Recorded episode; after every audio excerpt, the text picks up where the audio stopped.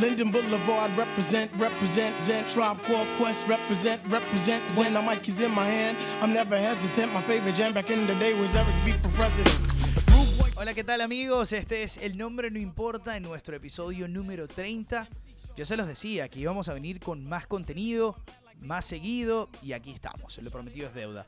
Hoy vamos a tener una gran charla con Andrés Lichbel, eh, involucrado directamente en la jefatura de prensa de Combate América, también en la producción de los eventos que realiza constantemente Combate América alrededor de los Estados Unidos y por toda Latinoamérica. Así que vamos a tener la oportunidad de charlar con él sobre todo lo que está haciendo Combate en este momento, el Combate Tucson, que es el día de mañana. Eh, también hablaremos un poco de UFC, la pelea de Israel Adesanya este fin de semana, también las declaraciones de una posible pelea entre Adesanya y John Jones. Y tendremos charla futbolera para cerrar, como siempre, porque nos encanta hablar un poco del fútbol, del Madrid, del Barça y de la actualidad eh, en general de lo que es el fútbol europeo. Recuerden seguirnos a la cuenta de este podcast, arroba el nombre podcast. Y también, por supuesto, tengo que hacer el shoutout a Hispanic Source Media, www.hcmamerica.com.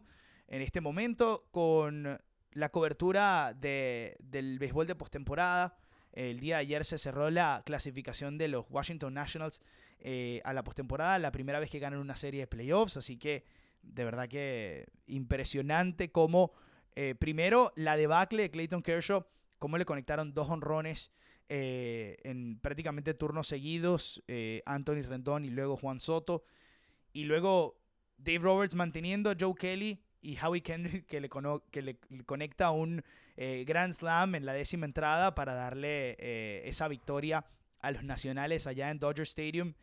Y se van a medir ahora contra otro equipo que selló su pase ayer, que eran los Cardenales de San Luis, que nada más y nada menos hicieron 10 carreras en el primer inning. Y de esa forma le ganaron 13 a 1 a los Bravos Atlanta y cerraron su pase a la postemporada. Así que pronto se viene el podcast con Karim Hoy eh, se miden en la noche eh, los Astros de Houston contra los Rays de Tampa Bay por eh, el último boleto a las series de campeonato. Así que series de campeonato de Liga Nacional, Cardenales contra Nationals. Ya los Yankees esperan a los Astros o los Rays de Tampa Bay. Así que Gary Cole en la lomita hoy por, por los Astros a ver si sellan. Y el béisbol nos regala esta gran serie de campeonato de dos de los mejores equipos de esta temporada. Así que nosotros vamos a hacer, como siempre, una pausa musical y nos metemos de lleno con la conversación con Andrés Lichman.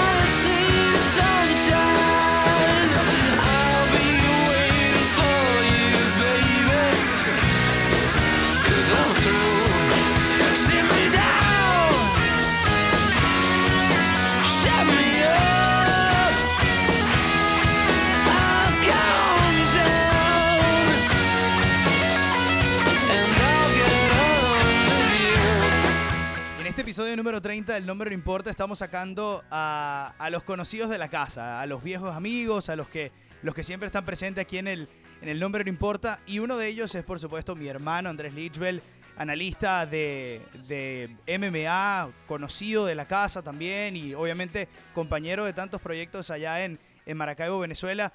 Eh, Andrés, ¿cómo estás? Gracias por estar hoy. Nelson, encantado de verdad de estar acá contigo y bueno, como siempre, siempre es un lujo disfrutar y hablar de, cualquier deporte contigo porque lo, hacemos como amigos y bueno, aquí estamos, vamos a entrar en materia. Perfecto, bueno Andrés, yo sé que tú trabajas obviamente con Combate América y estás ahorita en Tucson, eh, Combate Tucson es el día de mañana. Eh, ¿qué, qué, involucra todo el trabajo cuando, cuando estás en, en, en este Fight Week? De, obviamente producir lo que es este evento tan, tan importante, ¿no? Bueno, en, en cualquier evento hay muchas cosas eh, ocurriendo al mismo tiempo y sobre todo hay muchos equipos, muchos eh, muchas personas trabajando con un mismo objetivo, que es que el, el, show y todo lo que representa, llámese transmisión televisiva, peleas, eh, eh, la parte digital, todos los aspectos puedan salir eh, adelante. Y bueno, el día de hoy se va, se va a realizar el, el pesaje oficial de, de combate Tucson. Y bueno, para los que no lo saben, el pesaje es el momento donde los peleadores eh, se suben a la báscula 24 horas antes de su batalla para poder dar un, un peso específico o estar por debajo de él. Es decir, hay un, hay un límite de peso, entonces hoy se hará esa actividad y el día de mañana serán, bueno, lo que todos estamos esperando, las, las peleas y muchas personas preguntan, bueno, pero ¿por qué se hace este pesaje un día antes de la pelea? Porque los peleadores no terminan estando en su peso ideal. Bueno, la respuesta es simple. Cuando uno hace un corte de peso, eh, el cuerpo está siendo sometido a un proceso bastante riguroso y bastante fuerte de deshidratación y evidentemente es necesario que durante con esas 24 horas el peleador puede recomponerse y puede recuperarse para la batalla. Perfecto. Y hay que, hay que decirlo como siempre, yo, yo pienso que es algo muy importante y no es un dato menor, es eh, Combate América ha crecido, Combate América se ha crecido tanto en estos últimos, eh, en estos últimos años a, lograr estar en un nivel eh, muy cercano a lo que es UFC e incluso superando en eventos eh, con, obviamente mejor ratings que eventos de UFC mismo, eventos de Bellator. Eh, es muy importante destacar que, que, Combate América se está convirtiendo en esta referencia de lo que es las artes marciales mixtas para el público hispano y creo que está siendo muy bien recibido. Andrés, tú que obviamente trabajas de muy cerca ¿Cómo has visto eh, este recibimiento? ¿Cómo ves, eh, obviamente, la, afluencia de gente asistiendo a los eventos y, pagando los pay-per-view, pagando eh, por, por tener la oportunidad de, ver estos, eh, estos, eh, estas peleas en, en, en, plataformas como The Zone, etcétera? Así es, Nelson. De hecho, ya hay diferentes ciudades donde hemos ido dos hasta tres veces, como el caso de Tucson, donde me encuentro ahora y cada vez que, que Combate Américas vuelve a, a, una ciudad se siente aún más el apoyo, se ve que la gente queda satisfecha, eh, satisfecha con el show y, y, trae a más gente a los shows, eh, también, en la, como lo dices, en la parte televisiva, la gente se ha entretenido mucho porque es, es algo muy sencillo, Nelson. Si tú pones a dos latinos en una jaula, la pelea va a estar buena. Aquí no hay que, no hay que, no hay que pensarlo mucho. El latino es un peleador muy caliente, no le gusta tanto ir al suelo, le gusta más el intercambio y eso es lo que la lo que la audiencia está buscando. Entonces, si una si una promoción te va a asegurar el hecho de que tú vas a colocar eh, el evento bien sea por pay-per-view, por televisión o por cualquier vía y y vas a ver lo que está, estás esperando y además te puedes llevar un par de sorpresas, eso evidentemente va a hacer que, que la gente vuelva a consumir el, el producto y bueno, eso es lo que lo que ha estado logrando Combate Américas y, y sí, evidentemente el crecimiento ha sido tal que, bueno, fue anunciada la pelea de, de Tito Ortiz contra Alberto del Río. Son no te adelante, no te adelante. Esa vamos a hablar, de esa vamos a hablar. Yo quiero que me sí, pero rápidamente, rápidamente para, para dar a entender de que en poco tiempo ya se están ya se están buqueando peleas eh, muy trascendentales a nivel mundial y creo que esto es parte del resultado de lo que se ha venido haciendo. Eh, yo creo que hay, que hay que destacar obviamente la pelea importante del día de mañana, que es la de José Pochito Alday contra, contra Jovi Sánchez. ¿Qué nos puedes comentar sobre esa pelea? También Memo Torres de acción contra Orlando Jiménez. Así que eh, e, estas son dos de las mejores peleas que vamos a tener en la, cartelera del día de mañana. Así es, eh, bueno, la pelea de, de José Alday con Jovi Sánchez va a ser la, la estelar y bueno, como bien sabemos, José Alday fue el primer campeón en la historia de Combate Américas en las 135 libras. Luego él cae derrotado en el primer asalto contra Gustavo López, eh, fue noqueado el Pochito y él está intentando eh, retomar la senda del triunfo para poder eventualmente volver a, a, pelear por el cinturón. Entonces ya, ya Alday tiene una victoria, le ganó al argentino Juan El Molo González y estará buscando un segundo triunfo consecutivo, pero eh, su oponente no es nada sencillo. Joey Sánchez es un peleador que tiene experiencia en otras ligas grandes de las artes marciales mixtas como el UFC. Eh, ha hecho un gran papel como profesional y mm, estuve conversando con él y, me lo decía. eh, si él tiene la oportunidad de enfrentar al ex campeón de combate Américas, él sabe que con una sola victoria el día de mañana ya él estaría rankeado arriba y bastante cerca de la oportunidad por el título.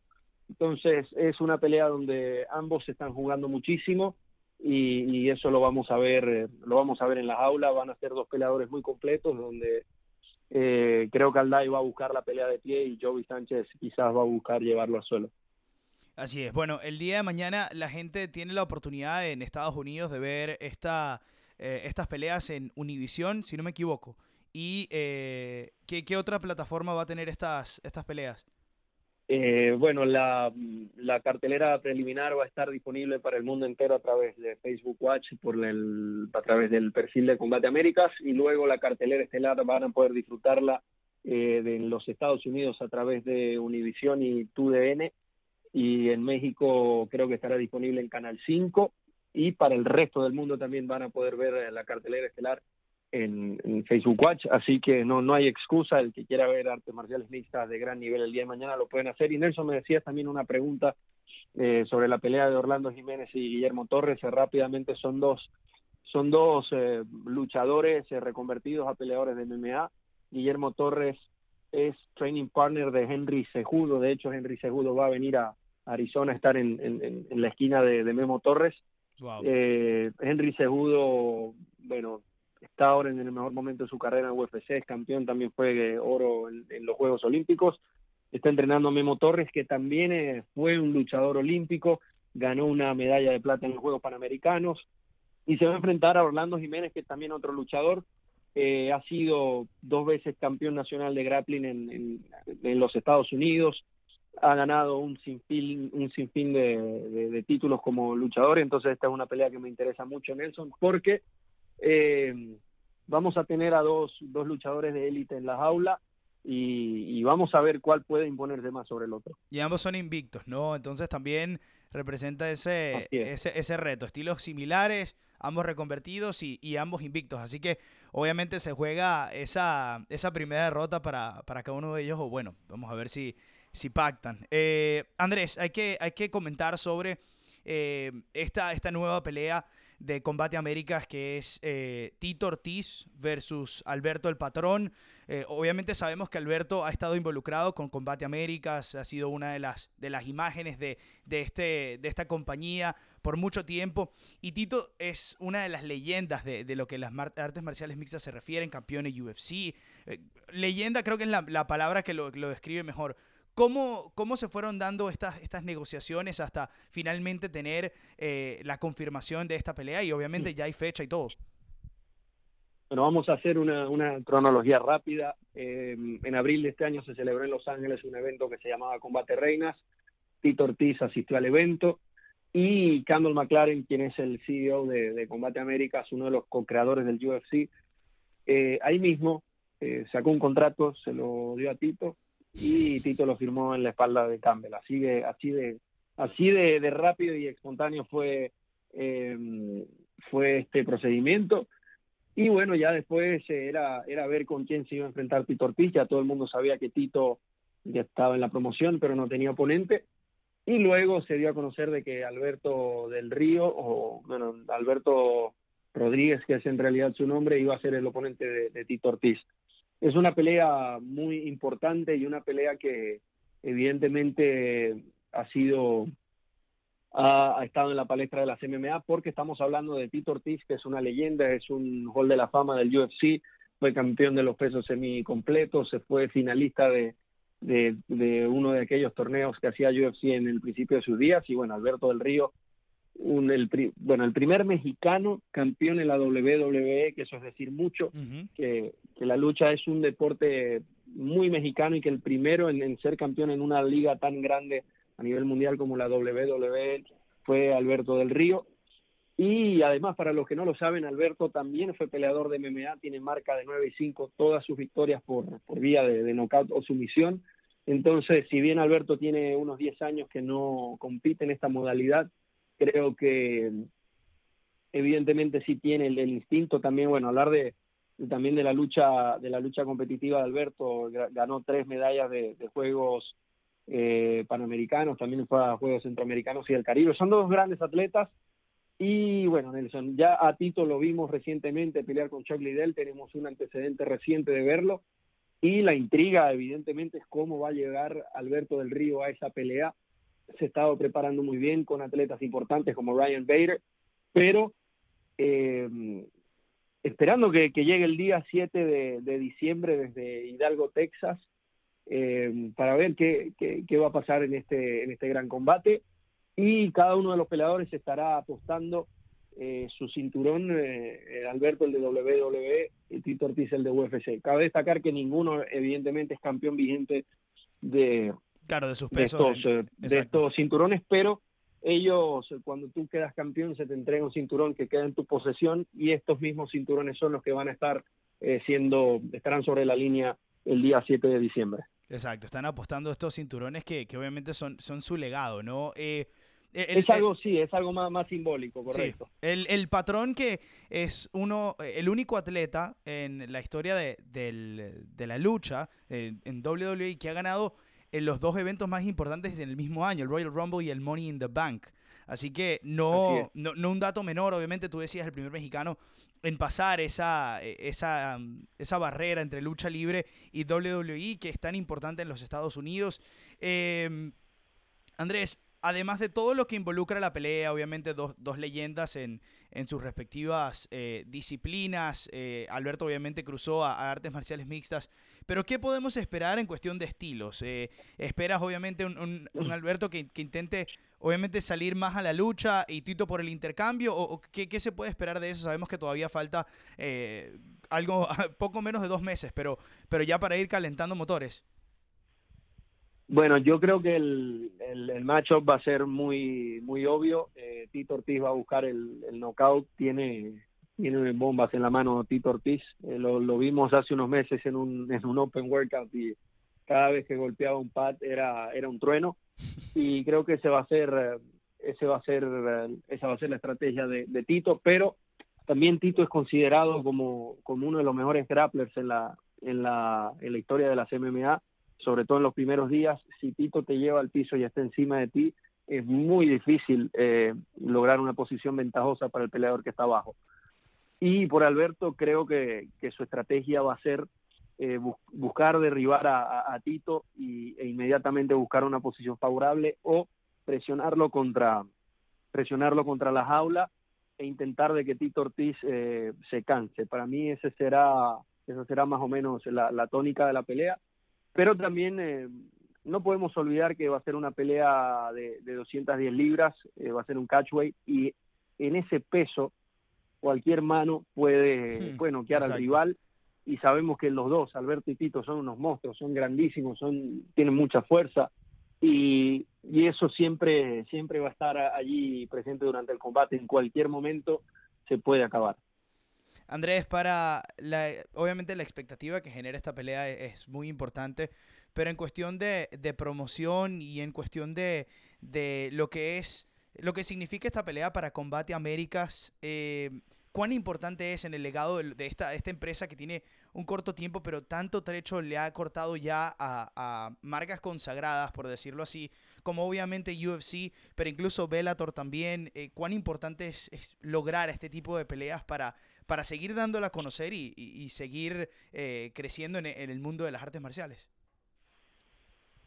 Bueno, Nelson, el, legado yo creo que, es la pelea en sí, porque es una pelea tan grande y tan importante que, se, vende sola.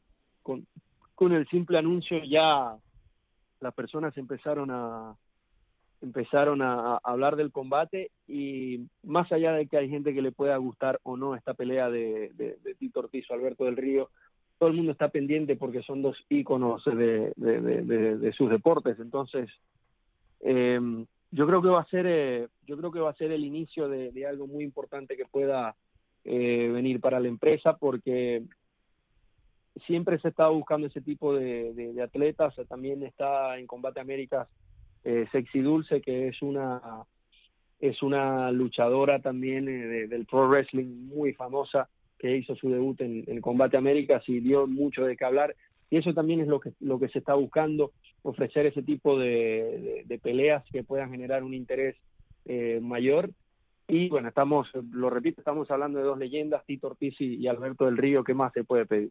Y es algo, y es algo, Nelson, que no estaba en los, los planes de nadie. Y yo creo que eso es lo que hace esta pelea especial, que es, es, es algo que, que, nadie pensaba que podía ocurrir, nadie hablaba de esto, es algo que no estaba ni remotamente en los planes de nadie. Y de repente, Combate Américas eh, pauta esa pelea de Alberto y Tito. Yo creo que que va a ser va a ser un gran evento y también a la espera de, de, quienes también van a conformar esa cartelera donde, donde van a estar ya estas dos leyendas. Así es, eh, muy buena visión, sobre todo también porque ligas a, dos fanaticadas, la fanaticada de, de WWE, la fanaticada de, de, UFC, que es obviamente siguen el deporte y, siguen a, estos, a estos luchadores. Eh, bueno, obviamente el, mayor de los éxitos con el evento de mañana eh, vamos a, salirnos del tema de Combate América. Yo te quería preguntar eh, en el tema UFC, seguir en artes marciales mixtas. Este, último, este último sábado fue el, UFC 243 y Israel ensaya mostró, bueno, ya obviamente ya lo teníamos, lo teníamos en, en el radar pero con esta pelea de campeonato entre Robert Whittaker, ganando, su, ganando el título y dando una muestra, una demostración espectacular por la vía de, del TKO. Eh, eh, fenomenal la presentación de Ensaya. ¿Tuviste oportunidad de ver la pelea? Sí, Nelson. Y lo que más me llama la, atención de, toda esta situación es que si, si veíamos a los campeones en, los, en los años pasados, siempre habían brasileños, estadounidenses esta vez en la división masculina hay dos africanos, dos nigerianos. El caso de Kamaru Usman y de Israel Adesanya. Y Francis Ngannou, un camerunés, también está bastante cerca de, pelear por el título. Entonces, eh, yo creo que esto es el principio de una nueva etapa donde, donde también lo hemos visto en otros deportes como el fútbol. El talento africano empieza a ser importante en el plano internacional y, y bueno, acá lo estaba demostrando Israel Adesanya que es un peleador que a mí me encanta, es un peleador muy largo, se mueve mucho, tiene mucha personalidad, tiene estilo, está invicto 18 y 0. Eh, usted sabe que meterse en una jaula 18 veces contra los mejores del mundo y no poder caer derrotado es algo extremadamente difícil. Totalmente. Y tiene victorias contra, contra muchas figuras eh, como, como Anderson Silva, que si bien ya está eh, al final de su carrera, fue la pelea de la noche ese día. Entonces, yo creo que este knockout a, Robert Whittaker está reafirmando el gran momento que vive eh, Adesanya y este tipo de, de, acciones creo que le sigue abriendo las puertas a, los atletas africanos en este, en este deporte. Esta semana, obviamente después de, del aftermath de la pelea, eh, salieron declaraciones eh, Adesanya decía que John Jones no quería pelear con él o, que, bueno, que no se quería meter en una jaula con él. Jones luego decía que, se cuidara, que, en cualquier momento o, pactaban en el peso, bajaban el peso para enfrentarse. se está creando una rivalidad, ¿no? Eh, sabemos que em, Jones obviamente no es el peso. Ahorita eh, Adesanya ganó el título de, los pesos medios. Eh, obviamente está una categoría, una, categoría por arriba John Jones, pero ¿cómo ves esta rivalidad de dos, eh, dos estilos distintos, pero uno, un joven y uno que tiene que tiene que está buscando los récords como, que fue lo que decía Jones esta semana que él que él no está enfocado en, en, peleadores individuales, sino ya en los récords, ¿no? En, como que en the bigger picture. Sí. ¿Qué, te ha parecido y esta... es algo... Sí, te escucho. No, no, ¿qué te, pareció, qué te, qué te pareció ese intercambio entre, entre estos dos y, si podemos ver una, una posible Jones Adesanya luego eh, el año que viene? Es que es algo, los, los bicampeonatos o, la retención de, títulos simultáneos es algo que está de moda, eh, Amanda Nunes en la división femenina es campeona de los pesos pluma y gallo. En la división masculina Henry Segudo es campeón del, peso mosca y gallo. Es algo que, primero, es algo que, está de moda porque es algo atípico y yo creo que cada peleador puede mostrar aún más supremacía si está eh, siendo campeón en dos divisiones. Y lo más importante, Nelson, este tipo de peleas le dan muchísimo dinero al peleador porque además de, la, bolsa por montarse a pelear, de la bolsa que pueda recibir por ganar, también están en juego pay-per-view points, que es un porcentaje del dinero recaudado a través del, pago por evento que va destinado a los peleadores estelares. Perdón, entonces eh, Israel por eso está buscando eh, pelear con, con John Jones. Eh, Israel está buscando ir al, al peso semicompleto. Personalmente yo no creo que Israel pueda derrotar a, John Jones en ese peso, pero a su vez Jones también está interesado en subir a los pesos completos y, buscar el cinturón. Entonces eh, estamos a la espera de, ver cuál será la decisión de, del UFC para ver cómo van a abordar esta situación. Pero personalmente creo que sí, en otras ocasiones se ha dado de otra forma, pero creo que cuando un peleador es, es campeón por primera vez, debe al menos defender el título una vez en su peso para pretender saltar a otra división a, a, retarlo por y lo digo por muchas razones. Primero por experiencia eh, ser campeón es algo es algo desgastante. Claro. Eh, de un día a otro te conviertes en una persona que tiene un blanco encima todo el mundo está apuntando a ese blanco todo el mundo quiere lo que ese peleador eh, tiene y de ese peleador debe mostrar eh, una dureza mental y física en todo momento. Y para, para pretender ser bicampeón creo que primero se debe nominar ese estado donde, donde se es campeón, donde se debe defender el cinturón, donde se defiende exitosamente. Entonces, Adesanya decía esta vamos semana a ver, también, vamos a ver cómo se dan las cosas. Adesanya decía esta semana también que él, que él espera, él espera ser un campeón que defienda. Entonces, no está apuntando aún a la pelea con John Jones, eh, yo, yo, pienso que intentará defender dos o tres veces y luego quizás saltar a, ese peso semicompleto. Pero bueno, sin duda me pareció interesante conversarlo porque dos de las figuras más importantes ahorita en, el, en, el, eh, lo que es el, mundo del UFC, eh, intercambiando palabras y, buscando ese reto. Además que obviamente hay una diferencia de peso, pero en tamaño son, son similares. Creo que tienen la misma estatura exactamente. Entonces, sin duda sería algo muy interesante ver, una pelea muy interesante. La, la, la, cuestión es, la cuestión de acá es no es tanto por, por el tamaño, sino por el por el rebote. Claro. Eh, a la hora de, de, hacer el peso, es decir, si Israel va a subir a las 205 eh, libras, estamos hablando de, de una división de, de 20 de 20 libras por encima de él.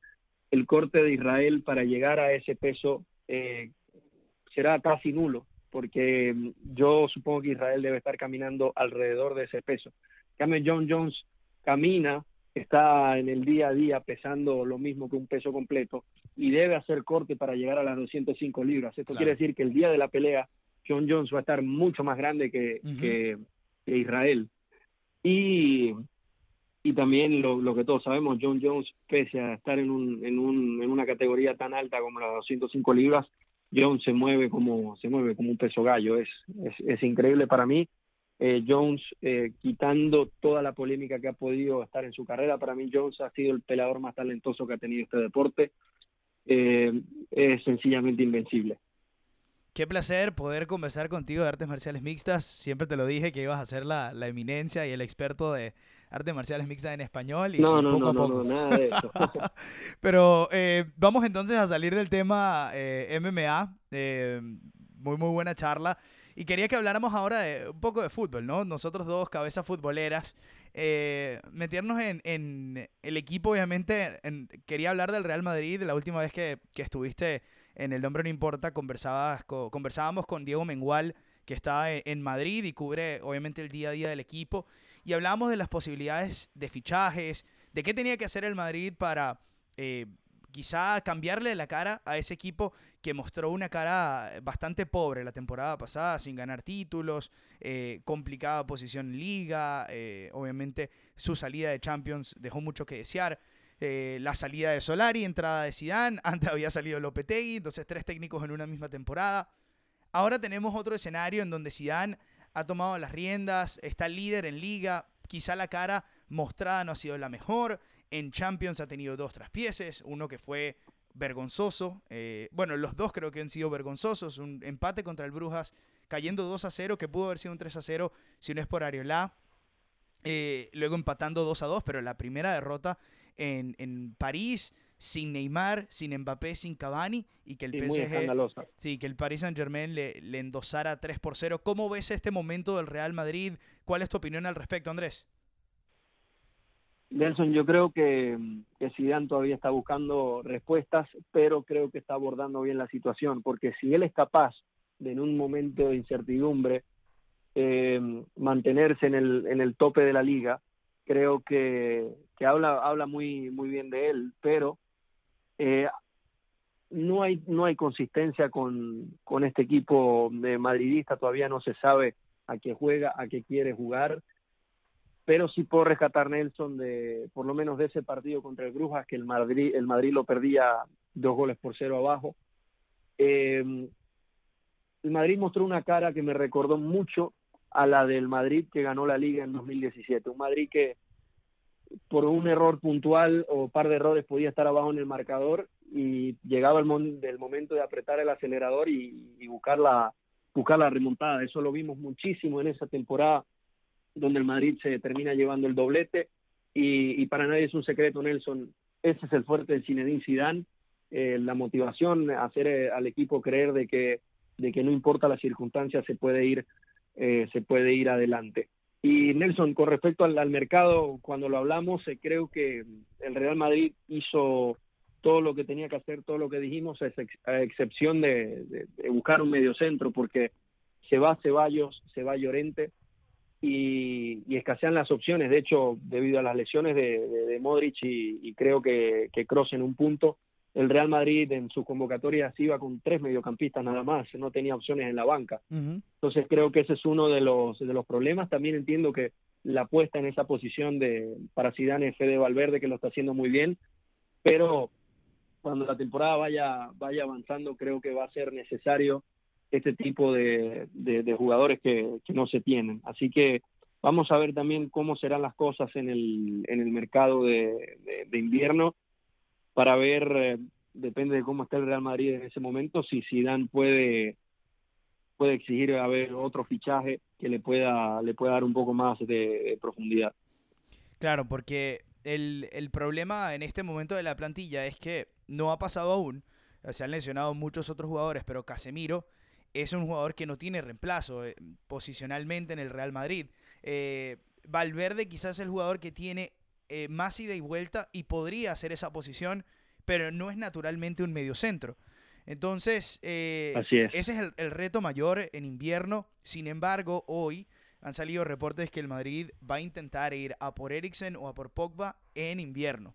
Eriksen, obviamente, en el Tottenham, eh, no ha comenzado de la mejor manera el Tottenham en ninguna de sus competiciones. Y quizá Pochettino en la silla caliente, Levy piensa en hacer caja en, invierno y quizá invertirlo, invertirlo luego en verano con Eriksen, que, a, Zidane le gusta también, y obviamente sabemos que la prioridad de Zidane era Pogba. Eh, en este mercado, de, de este mercado pasado de, verano, de fichajes, eh, Pogba era el jugador que Zidane constantemente estaba pidiendo, y a la final o las pretensiones del Manchester fueron muy altas, o el Real Madrid simplemente no quiso pagar, pero no reforzaron esa zona tan importante y se conformaron con lo que ya tenían, ¿no? Pierden Asensio, eh, llega James Rodríguez en un buen nivel y ha mostrado muy buenas, eh, muy buenas presentaciones hasta ahora. Eh, incluso en esta oportunidad, estamos en el medio de, una fecha FIFA. James pidió no ser convocado con Colombia para poder seguir concentrándose en el Madrid, ¿no? Creo que esto habla también del compromiso de, James para con, el equipo y, y también Zidane le ha dado minutos porque, porque parece que cree en James en esta oportunidad. Eh, yo creo que la situación, eh, hablando de lo que tú decías, ¿no? De que Zidane había manejado bien la, o, que estaba teniendo con la mentalidad correcta, yo creo que la, única situación que se manejó mal este verano fue la situación con Gareth Bale, ¿no? Porque ahora dependes eh, absolutamente de Bale, que, que, ha sido una de las bujías ofensivas hasta ahora, pero en, en el verano la actitud hacia Bale era de que, de que no, se quería en lo absoluto y que se siga mañana mejor. De hecho, esa fue la cita textual. Y, pienso que esa fue la única situación que no se manejó bien porque ahora terminas con Bale eh, siendo titular prácticamente.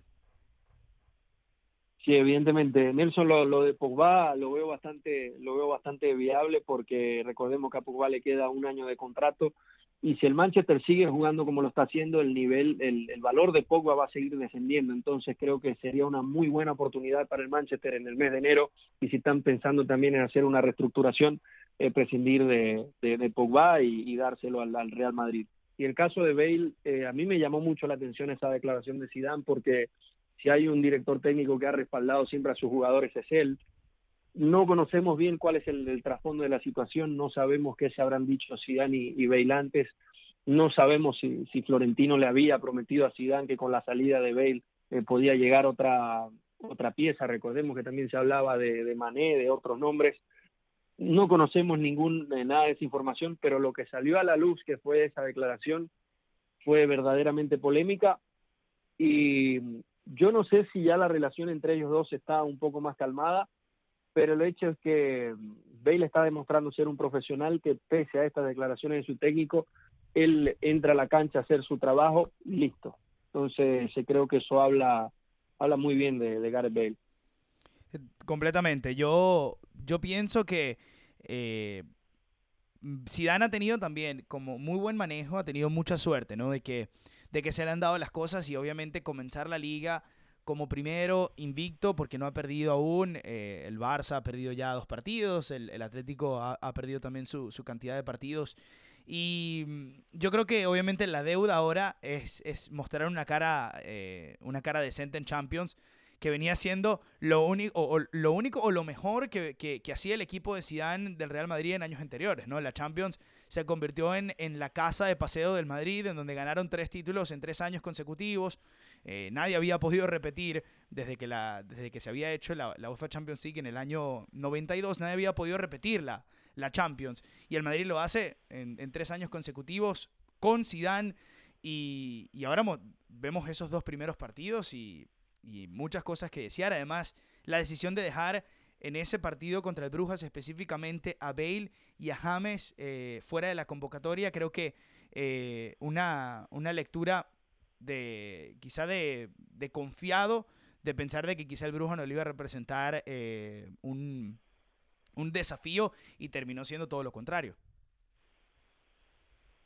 Así es. Eh, yo no no no sé cómo cómo van a, terminar las cosas esta temporada, pero algo que sí te puedo decir Nelson es que esta temporada del Real Madrid está siendo muy está siendo muy muy emocionante. No sé si estamos eh, de acuerdo, pero es increíble cómo el Madrid pasa de recibir tres goles en París y de dar una cara paupérrima a hacer dos partidos perfectos contra el Atlético de Madrid y contra el Sevilla como visitante. Sí. Entonces, eh, de verdad hay, hay que esperar a ver cómo se termina confeccionando el, equipo, pero Nelson, a mí lo que más me está gustando de esta temporada, no sé qué tanto tenga que ver el hecho de que Cristiano y, Messi ya estén llegando lamentablemente a una edad avanzada en el fútbol, pero los equipos grandes ya no están siendo tan invencibles e imponentes como eran en los últimos años y esto está permitiendo que otros equipos se puedan sumar y, animar los, eh, los, los, campeonatos. Estamos viendo en la, en la Serie A, al Inter haciendo un gran papel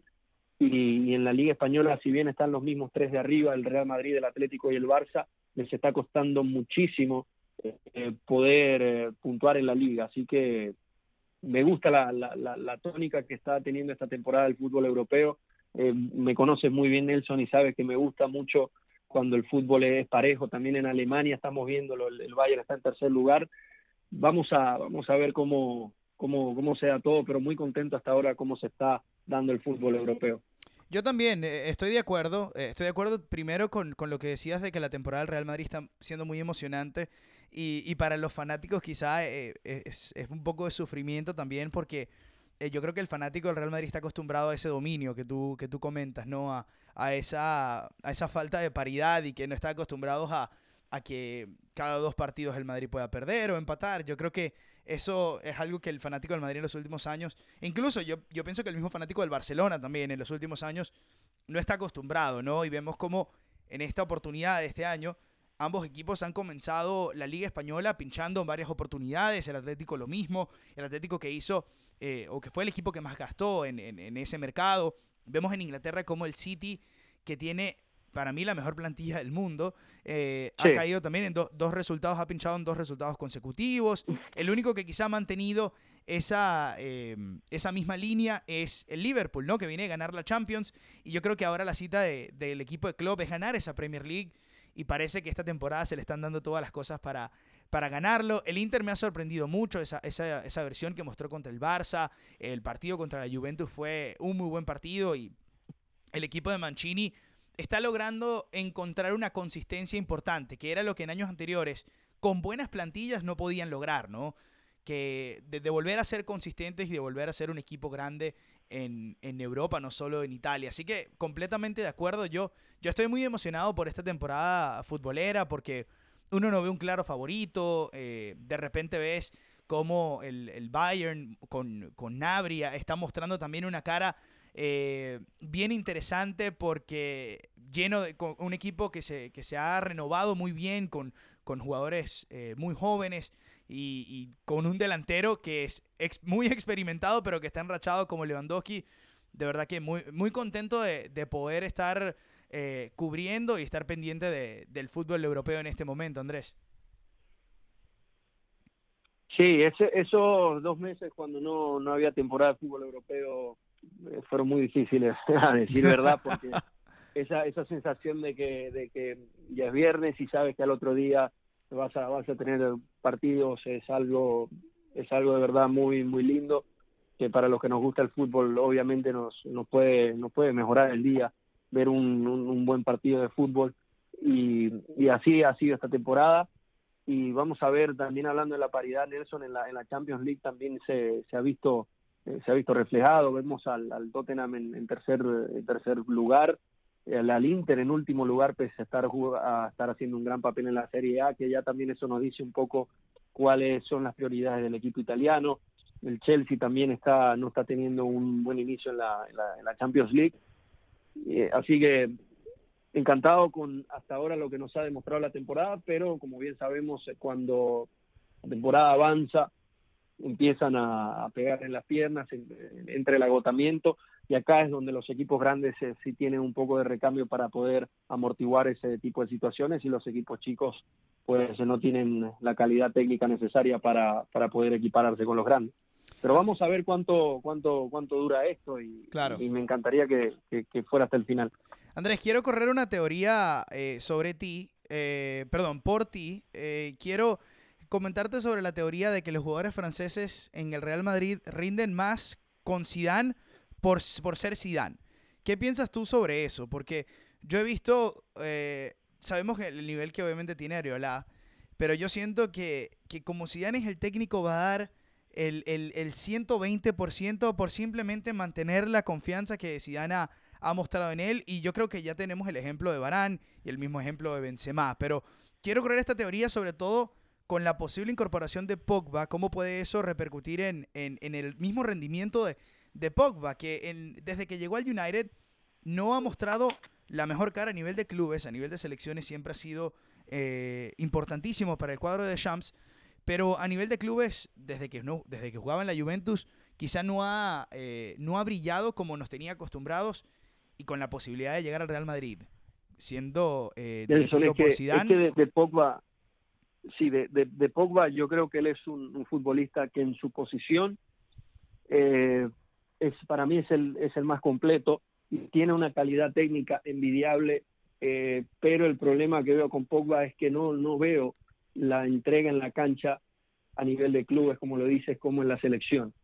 Y si, y si vemos, y si, y si vemos similitudes, evidentemente Didier Deschamps es un más que histórico futbolista en Francia, mucho más que respetado, y bueno, ni hablar de, de, de, Zinedine Zidane. Y, y, si voy más allá, eh, recordemos que también la selección de Francia ha tenido muchísima, muchísima polémica extrafutbolística por temas raciales, por temas de, de, comunidad. Extradeportivo. Eh, temas que, sí, temas que, que han llegado hasta, hasta, hasta los tribunales en, en, en Francia, hasta las asambleas generales eh, temas donde hasta el mismo presidente ha tenido que manifestarse, recordando allá en 2010 cuando se realizó el, perdón, el boicot en, Sudáfrica.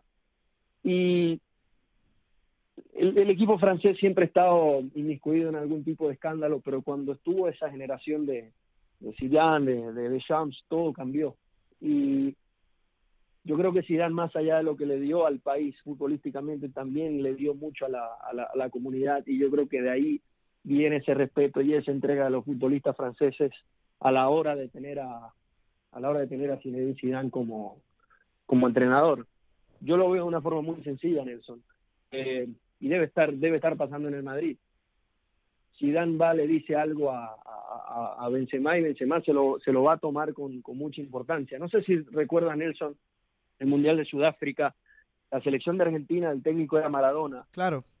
Argentina se, se fue muy mal contra Alemania, cayendo derrotado, pero hasta ese punto Argentina era una planadora. Y sabemos que Maradona y sabemos que Maradona tácticamente no es un, genio ni mucho menos, pero el simple hecho de ser Maradona y, y lo veíamos arengando a sus futbolistas, solamente eso le permitió a la selección de Argentina golear a varios equipos en esa Copa del mundo. Ese fue exactamente, Entonces, ese fue exactamente el ejemplo que yo utilicé. Eh, estuve invitado en un podcast y, quería y comenté esa teoría de que a mí me parecía que los jugadores franceses obviamente rendían más en el Madrid eh, por estar a las órdenes de Zidane. Y, bueno, yo creo que no solo los franceses, pero eh, no sé si rinden más, pero pero creo que creo que hay una entrega especial para con el entrenador, un agradecimiento a, la, a, la, a la confianza. Exactamente. Y, obviamente cuando es recíproco esto de que el entrenador te está apoyando, te está eh, arengando y está pendiente de ti, eh, creo que lo que quieres en la cancha es comerte, eh, comerte el mundo y, obviamente retribuir esa confianza que se ha dado a, que se te ha dado como jugador, ¿no? Yo creo que estamos de acuerdo en este caso. quería hablar ahora del Barça rapidito. el caso Valverde, como eh, la temporada pasada obviamente también fue un fracaso, el Barcelona gana la liga, pero pierde en Champions siendo eliminado estrepitosamente después de tener una gran ventaja conseguida en Camp Nou y el Liverpool que le dio vuelta en Anfield. Eh, espectacular para el fanático del fútbol, terrible para el fanático del Barcelona que se veía con, con la posibilidad de quedar campeón en Champions, sobre todo después de ese primer 3 a 0 conseguido en el partido de ida. Eh, esta temporada el equipo del Verde también, ¿no? Han dado síntomas de un equipo que tiene problemas, ¿no? Problemas tácticos, eh, que quizá no, no ha aprovechado las mejores virtudes de cada uno de sus futbolistas. En el mediocampo ahora tienen la presencia de Frankie de Jong, tienen ahora más adelante a Griezmann.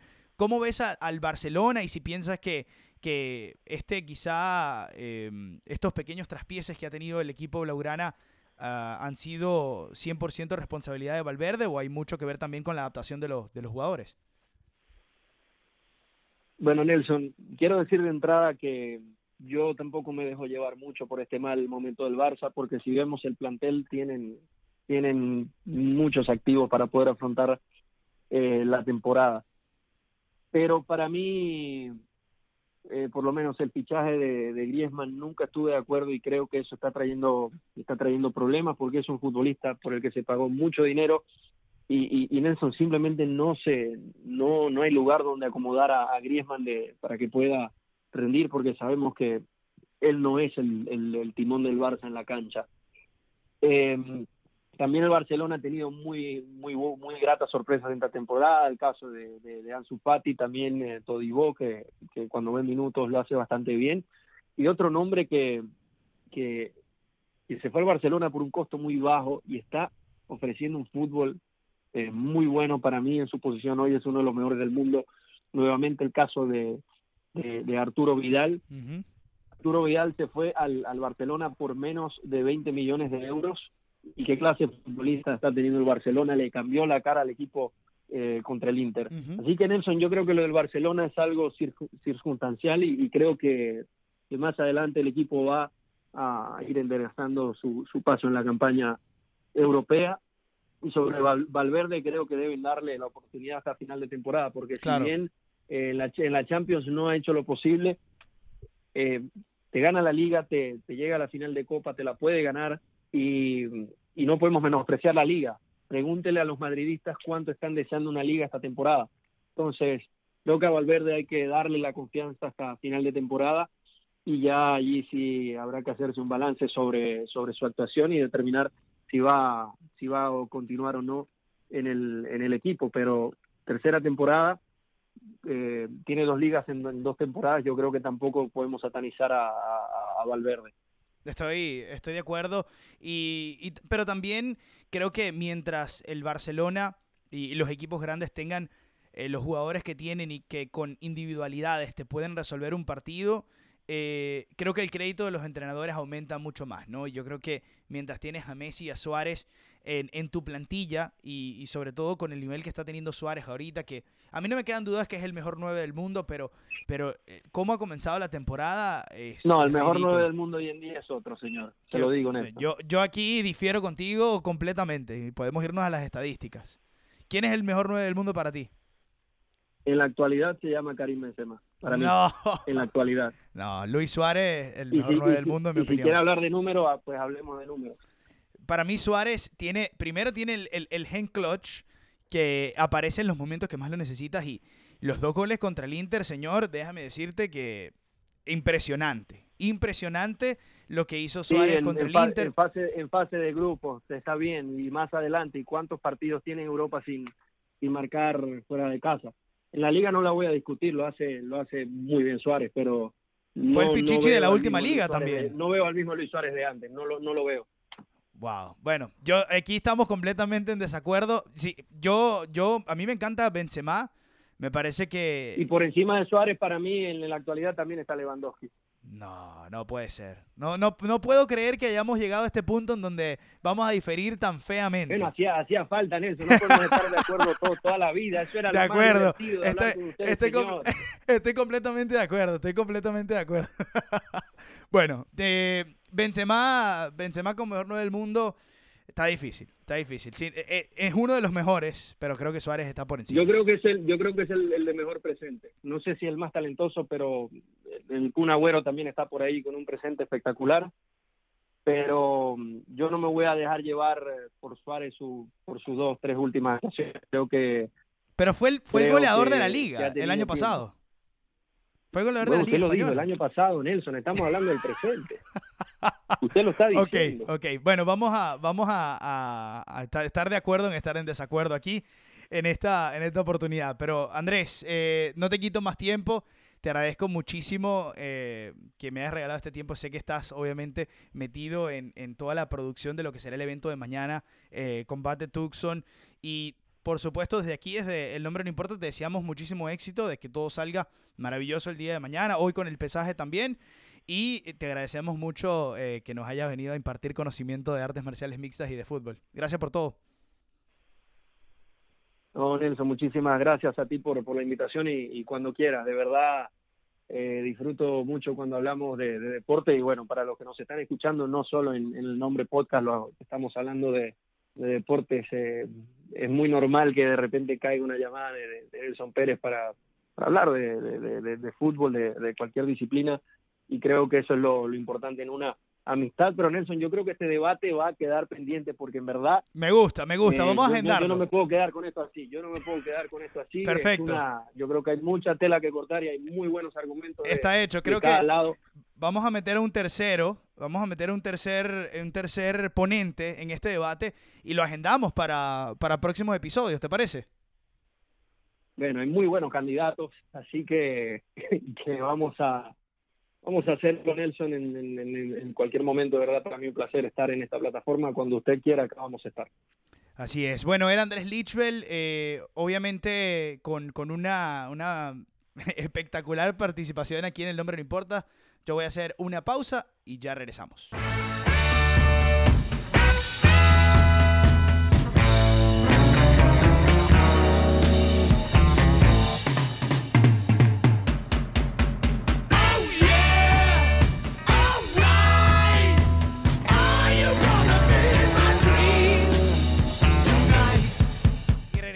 Y qué placer conversar con grandes profesionales, conversar con amigos y cuando estos dos, estas dos características se unen en una misma persona, de verdad que es aún más gratificante, así que le tengo que agradecer muchísimo a Andrés por, por el tiempo.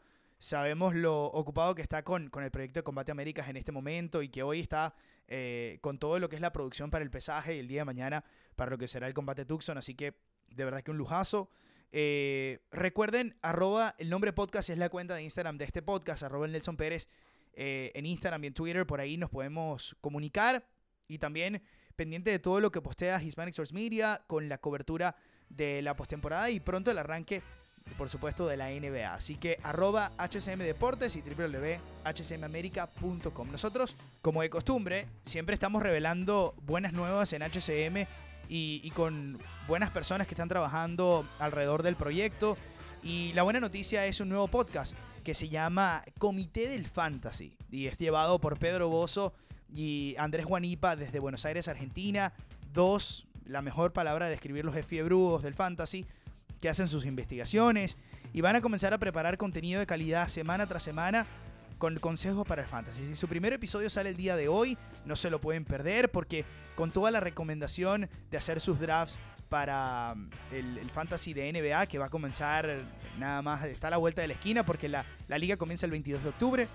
Así que si quieren estar enterados del mundo de fantasy, tanto en grandes ligas como en NFL, como en NBA y, el, el fantasy de la Champions League, tienen que sintonizar comité del podcast. Eh, va a estar anidado en nuestra librería de podcast de Hispanic Source Media.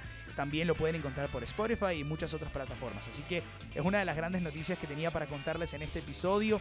Suscríbanse a, ese podcast y estén pendientes de todo lo que ellos postean por ahí. Pero sin más nada que agregar, nosotros como siempre nos vamos a reencontrar en otra oportunidad por acá y el resto es historia. Chau, chau.